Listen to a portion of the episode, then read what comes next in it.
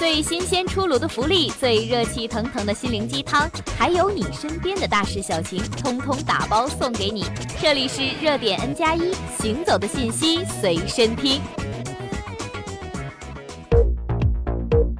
根据环球网最新消息称。八月五号晚，印尼西努沙登加拉省龙目岛东北部发生里氏七点零级地震。英国《镜报》六号发布最新消息，地震已经导致至少一百四十二人遇难，至少两百人受伤。另外，英国路透社报道称，印尼抗灾署发言人苏托波告诉一家媒体，目前没有外国人遇难，两百多个伤者中也没有外国人。驻登巴萨总领事馆消息称，地震还造成印尼龙目岛部分地区和其西北部的吉利特拉旺岸岛等地停电。吉利特拉旺岸岛和其邻近的吉利艾尔岛、吉利美诺岛三岛系印尼旅游胜地。据了解，约有千余名当地居民和游客受困，包括中国游客四十余名。根据央视报道，据中国驻登巴萨总领事馆消息称，龙目岛目前还有两百名左右的中国游客。中国驻登巴萨总领事馆已联系到三十七名中国游客，其中包括八名中国香港游客。这些游客的情况良好，已有一部分人通过水路离开龙目岛。由于一些地区的建筑物倒塌或严重受损，死亡人数预计还将增加。龙目岛一些地区的电力和通信被切断，印尼军方将派遣一艘船向该岛提供医疗救助、